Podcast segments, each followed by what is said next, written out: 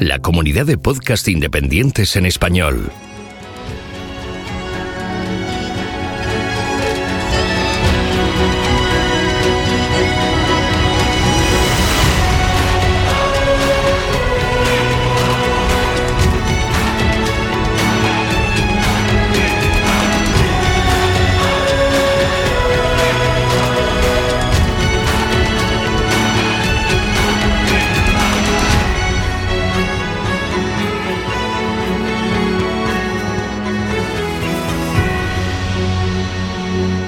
Bienvenido a GeoCastaway.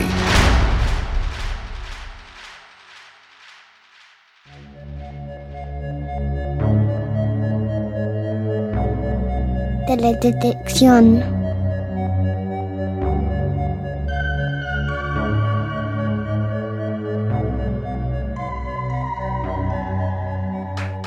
La tecnología espacial y por tanto los avances en teledetección siempre han dependido y han estado relacionados con intereses bélicos. ¿Habías pensado alguna vez que nuestros queridos Landsat son hijos legítimos de la rivalidad entre Estados Unidos y la Unión Soviética durante la Guerra Fría? En el programa de hoy repasaremos brevemente la historia de los satélites Landsat y sus propiedades. Mi nombre es Jorge Ginés y soy un geólogo estructural. Trabajo en exploración petrolífera y mineral y mi herramienta principal de trabajo es la teledetección, seguida a cierta distancia por la sísmica. En una serie de contribuciones con geonáufragos explicaré cuestiones interesantes de la teledetección, su historia y cómo esta es fundamental en la geología moderna.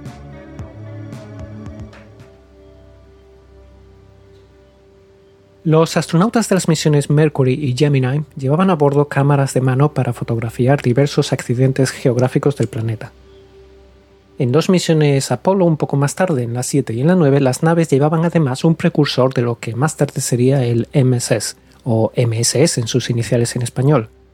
Estas iniciales significan Multispectral Scanner, y era el principal sensor de adquisición de los satélites Landsat 1 a 5.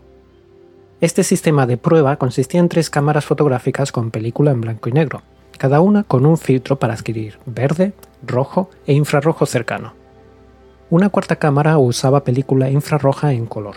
Este sistema pretendía emular lo que más tarde sería el sensor MSS. El uso del infrarrojo sería muy importante para detectar clorofila y poder distinguir tipos de vegetación y su estado de salud. Esta aplicación agrícola se consideraba la más importante del sensor en aquel momento.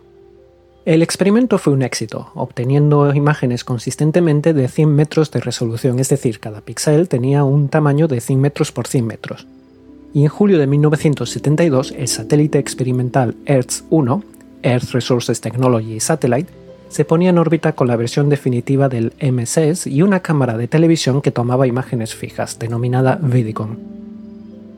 Este satélite sería renombrado como Landsat 1 en 1975 y continuó operativo hasta 1978. Los Landsat 2 y Landsat 3, que serían gemelos al primero, serían lanzados en 1975 y en 1978, con una configuración idéntica al Landsat 1. Aunque el motivo oficial de la creación de este programa era la observación terrestre desde un punto de vista meramente científico y con hincapié en el estudio de la vegetación para la agricultura, cabe poca duda ya a día de hoy que su otro objetivo, tal vez incluso más importante, era la observación de cosechas de la Unión Soviética. A principios de los años 70, las cosechas de la URSS fueron francamente malas, y conocer la producción agrícola del enemigo durante la Guerra Fría daba a los servicios de inteligencia estadounidenses una información de altísimo valor, sin tener que usar aviones espía que evidentemente podrían ser derribados y causar un problema diplomático. Pero volvamos a lo nuestro, a la teledetección.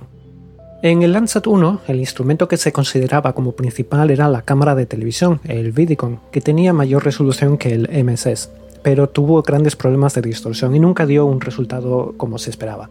Este sensor adquiría la luz visible en tres bandas, que se denominaron como 1 para el azul, 2 para el rojo y 3 para el verde. El Multispectral Scanner adquiría datos en cuatro bandas, que ocupaban la numeración 4 a 7.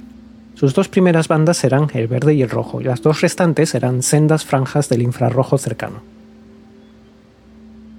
MSS obtenía imágenes de 79 metros por píxel de resolución, en escenas cuadradas de 185 kilómetros de lado, lo cual, por cierto, ha continuado como ancho, digamos, característico de las imágenes Landsat aunque posteriormente hayan mejorado la resolución espacial. En 1982 se ponía en órbita el Landsat 4, inaugurando la segunda generación de la serie. El Vidicon ya era historia y acompañando al MSS iría el TM o TM, el Thematic Mapper. El hermano gemelo del Landsat 4, el Landsat 5, se lanzaría en 1984. El TM se había diseñado originalmente para tener seis bandas, de las cuales cinco serían en el visible y el infrarrojo cercano, es decir, comprendidas entre 0,4 y 1,75 micrómetros, y la sexta, de menor resolución, en el infrarrojo térmico, con una longitud de onda mucho mayor, entre 10 y 12 micrómetros. Sin embargo, los geólogos del USGS presionaron para que el sensor incluyese una banda más, Sería una banda en el infrarrojo de onda corta, registrando energía entre 2,1 y 2,4 micrómetros, de gran utilidad en exploración geológica y mineral. El resultado fue que esa banda, que entró casi de milagro y que espectralmente debería ir entre la banda 5 y la banda 6, se añadió como banda 7, una anomalía que continuaría en el Landsat 7 en cuanto a su numeración. El Thematic Mapper constituía un gran salto en cuanto a la resolución espacial, llegando a los 30 metros por píxel, Comparemos con los 80 del MSS. Esta resolución sería nativa en todas las bandas, salvo la sexta, que era la banda térmica, en la que la resolución era de 120 metros.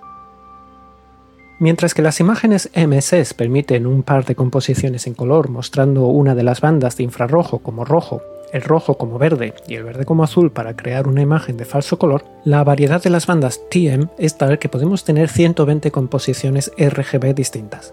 La mayoría son composiciones redundantes y no tienen ninguna aplicación. Solo unas cuantas son útiles y de esto trataremos en un próximo programa. Landsat 5 constituyó un hito de la teledetección, pues estuvo activo desde 1984 hasta 2013, durante 29 años. Su vida útil inicial era de 5 años, y esto fue ampliamente superado, vamos, que ni un Volvo de los años 80 hubiese salido tan bien.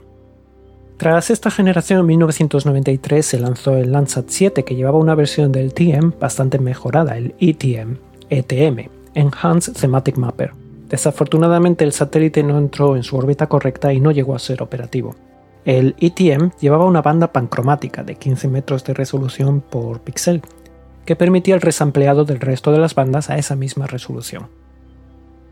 Este principio se mantuvo en el siguiente sensor, el ETM Plus, que iría a bordo del Landsat 7 puesto en órbita en el 99. El ETM Plus cuenta con las mismas bandas que el TM, más una banda 8 pancromática. El satélite sigue operativo a día de hoy tras más de 20 años de uso, aunque lamentablemente un error mecánico en el sensor ha hecho que las imágenes posteriores al 2003 contengan un artefacto que prácticamente las inutiliza. En 2013 se puso en órbita el Landsat 8, que de momento es el último de la familia, aunque está previsto el lanzamiento del Landsat 9, que ya se ha construido, en septiembre de 2021. Ambos satélites, el 8 y el 9, forman lo que podemos llamar última generación de Landsat de momento, pues son idénticos. Landsat 8 lleva a bordo dos instrumentos, OLI, Operational Lamp Imager, y TIRS, Thermal Infrared Sensor. Ambos instrumentos cubren las necesidades del antiguo ETM Plus, OLI captura energía en el visible e infrarrojo reflejado, tanto el infrarrojo cercano como de onda corta. TIRS reemplaza a la banda 6 del TM y del ETM y utiliza en su lugar dos bandas. OLI además lleva dos bandas nuevas para el estudio de nubes y observación de la costa. Los satélites Landsat han ocupado y ocupan órbitas polares y heliosincrónicas, es decir, sus órbitas pasan muy cerca de los polos y lo hacen de tal manera que en su descenso, en su trayecto de norte a sur, el satélite cruza cada paralelo a una hora fija, más o menos. Por ejemplo, la primera generación cruzaba el Ecuador hacia las 9 y media de la mañana, hora solar, y Landsat 8 lo hace hacia las 10. Por supuesto, en su órbita ascendente, en la cara oscura de la Tierra, sucede lo mismo, pero os podéis imaginar que esto no tiene gran utilidad en un satélite con sensores ópticos, aunque el infrarrojo emitido térmico sí puede detectarse a primeras horas de la tarde y noche. La ventaja más importante de adquirir imágenes por la mañana es el ángulo de iluminación solar, que si bien es bastante alto, aún forma sombras, permitiendo observar mejor el relieve. Las órbitas de los Landsat tienen una duración de unos 100 minutos y van avanzando hacia el oeste con la posición del Sol.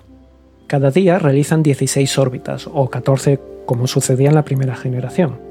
Estas órbitas van dejando huecos entre ellas, que se van cubriendo en días progresivos El planeta completo se cubre en 16 días, que es el tiempo necesario para obtener órbitas idénticas y repetidas, y por tanto esta es la diferencia temporal entre dos escenas que cubren exactamente la misma porción de superficie terrestre. Esto tiene mucho interés, por ejemplo, para estudios medioambientales. Como la mayoría, si no todos, de los satélites de observación terrestre, Landsat utilizan órbitas bajas, lo cual permite un gran poder de resolución a los sensores.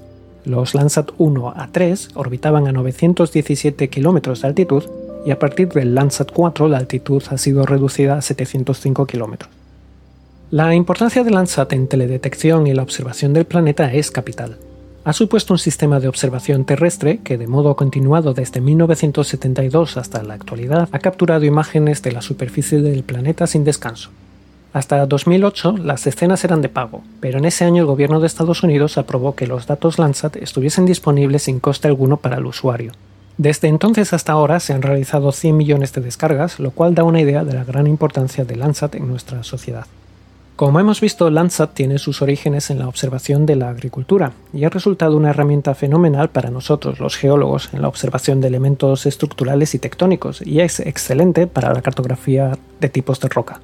También es muy importante en el estudio de glaciares, de bosques, de medio ambiente y prácticamente cualquier campo de las ciencias de la Tierra que se nos ocurra.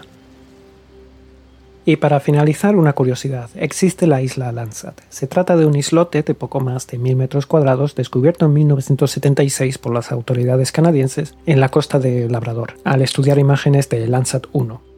Unos años después se visitó la isla y en la crónica dice lo siguiente. El Dr. Hall fue atado a un arnés y bajado desde un helicóptero hasta la isla. Esta era una isla bastante helada y estaba completamente cubierta de hielo. Cuando lo bajaron del helicóptero, un oso polar lo golpeó. El oso estaba en el punto más alto de la isla y le costaba verlo porque era blanco. Hall tiró del cable y se puso en pie. Dijo que estuvo a punto de convertirse en la primera persona en acabar con su vida en la isla Landsat. En fin, con esto me despido por el programa de hoy y para este año realmente. Estoy grabando mi contribución el 23 de diciembre de 2020 y me gustaría desearos a todos una feliz Navidad y un feliz año nuevo. Si queréis contactar conmigo, me podéis buscar en Twitter donde soy Lizospheric o en mi blog jorgegines.com. Felices fiestas a todos.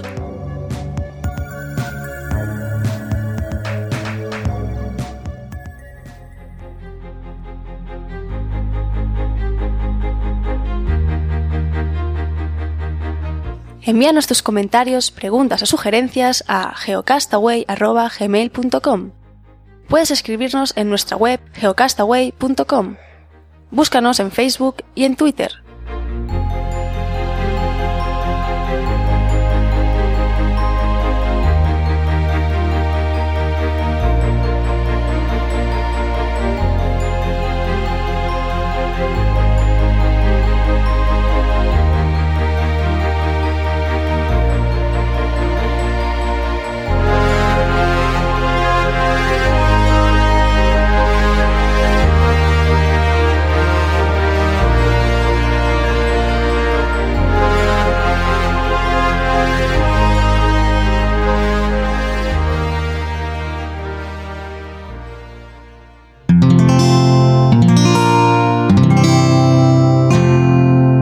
Puedes escuchar más capítulos de este podcast y de todos los que pertenecen a la comunidad Cuonda en cuonda.com.